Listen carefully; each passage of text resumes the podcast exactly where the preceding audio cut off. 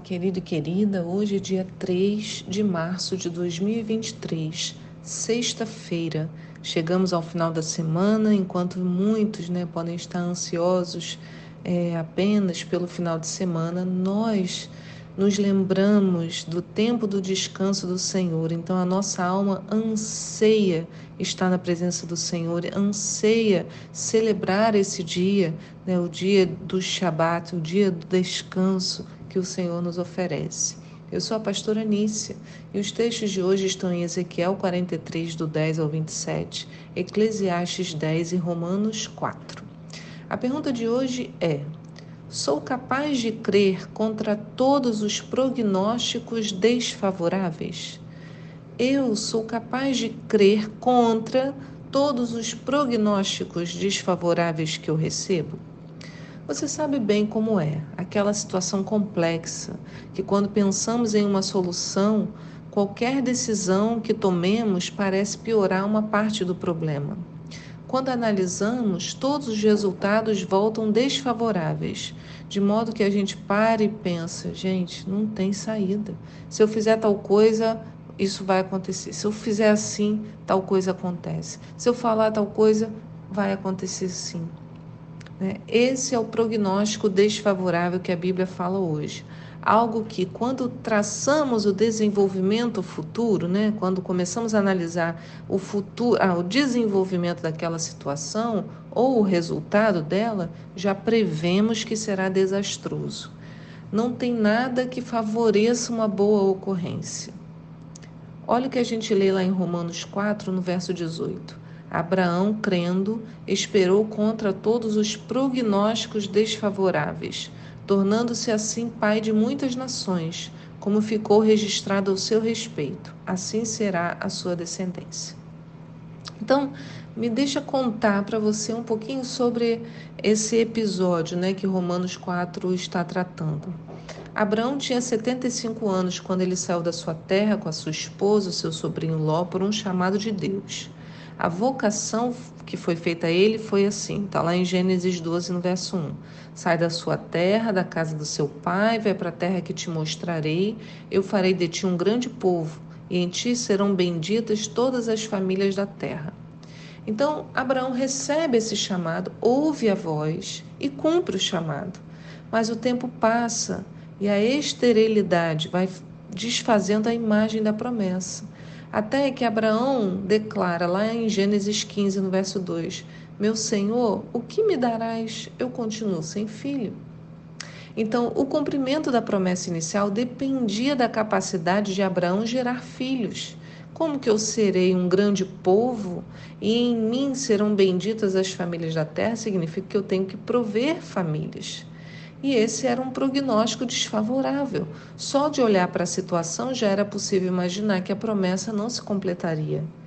Mas Deus aparece para Abraão novamente e lhe reafirma a promessa. Em Gênesis 15, 15, Deus fala: Ergue os olhos para o céu e conta as estrelas, se as pode contar.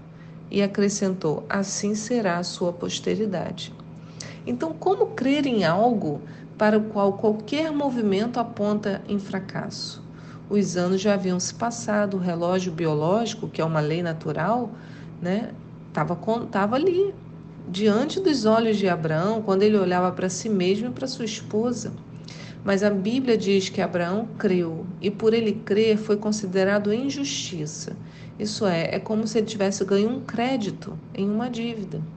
Então podemos imaginar Abraão fazendo as contas. Bem, agora que o Senhor Deus falou isso, né, mandou olhar para os céus, contar as estrelas, então isso vai logo se dar, né? O meu prognóstico não é favorável, eu sou um homem de idade, assim como minha mulher. É o que todos nós pensaríamos. Então, Senhor, acelera aí.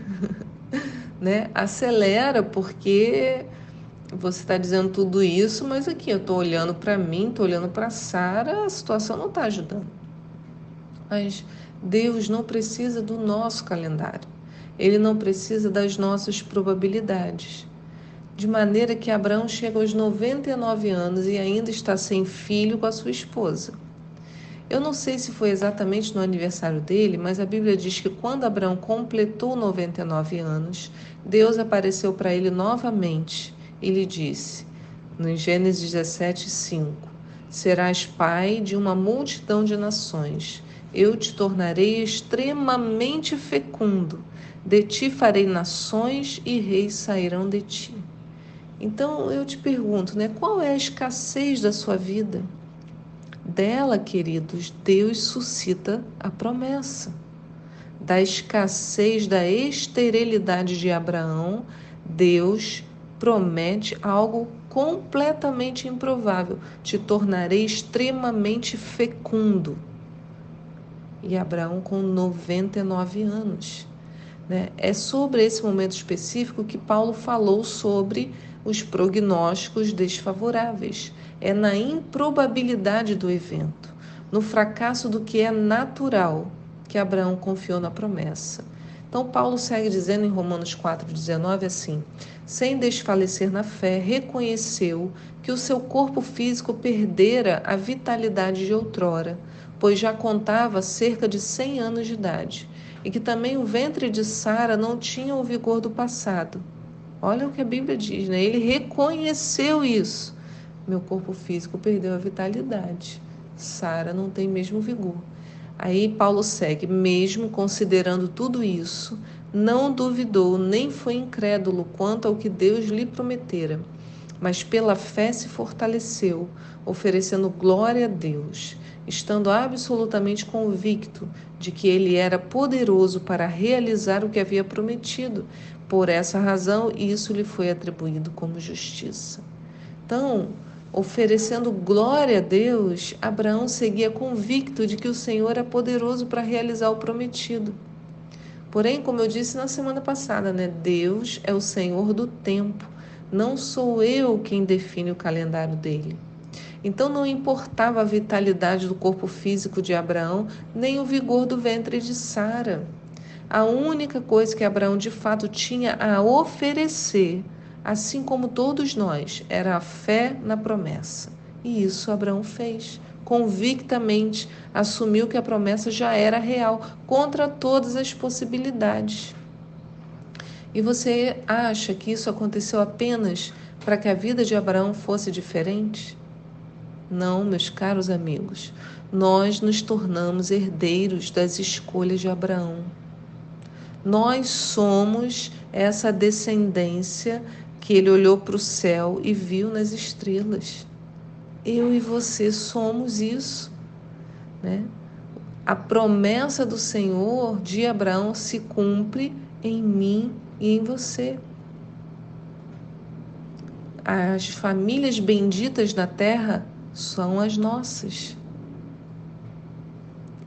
Reis serão suscitados, somos nós, né?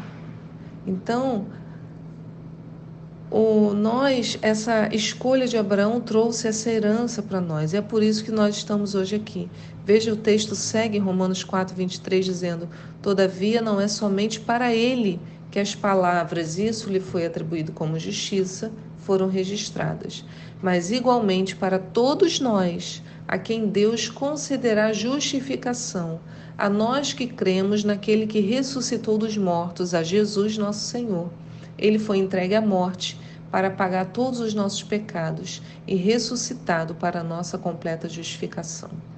Meus irmãos, da mesma forma que Abraão creu que Deus poderia extrair vida do seu corpo já idoso de 100 anos, nós hoje continuamos a crer que Deus pode ressuscitar dos mortos o nosso Jesus, extraindo vida da morte. E quando cremos nisso, né, também nos é atribuído como justiça, porque da nossa vida morta, Deus extrai vida. E essa fé nos prognósticos desfavoráveis, em quem deveria estar morto pelo pecado, mas que agora está vivo, eu e você, recebemos acesso ao perdão, à justificação completa. Então, é o exercício da fé em Cristo que me possibilita acesso à fé de que todas as demais promessas que Ele tem para minha vida se cumprirão. Diante dos eventos mais improváveis, eu posso erguer os meus olhos para os céus, sabendo que há uma aliança e que ela jamais será quebrada. E essa fé na promessa se torna a âncora da minha alma, impedindo que eu me afunde no momento ruim e me tornando capaz de crer, mesmo quando estou diante dos prognósticos desfavoráveis. Eu quero orar por você, Senhor, nesta manhã. Quantas pessoas estão ouvindo essa mensagem pensando nas áreas áridas da sua vida, nas áreas que estão em escassez, naquilo que está morto. Senhor, eu quero te pedir, Deus, suscita vida de onde hoje há morte, diante dos prognósticos desfavoráveis, aquilo que os seus filhos têm olhado e falado, acabou aqui. Deus, faz vir vida. Vida, Senhor, sobre o teu povo nesta manhã, em nome de Jesus. Amém. Eu te desejo, né, uma boa sexta-feira. Fique na paz do Senhor e te espero aqui para um próximo devocional. Tchau.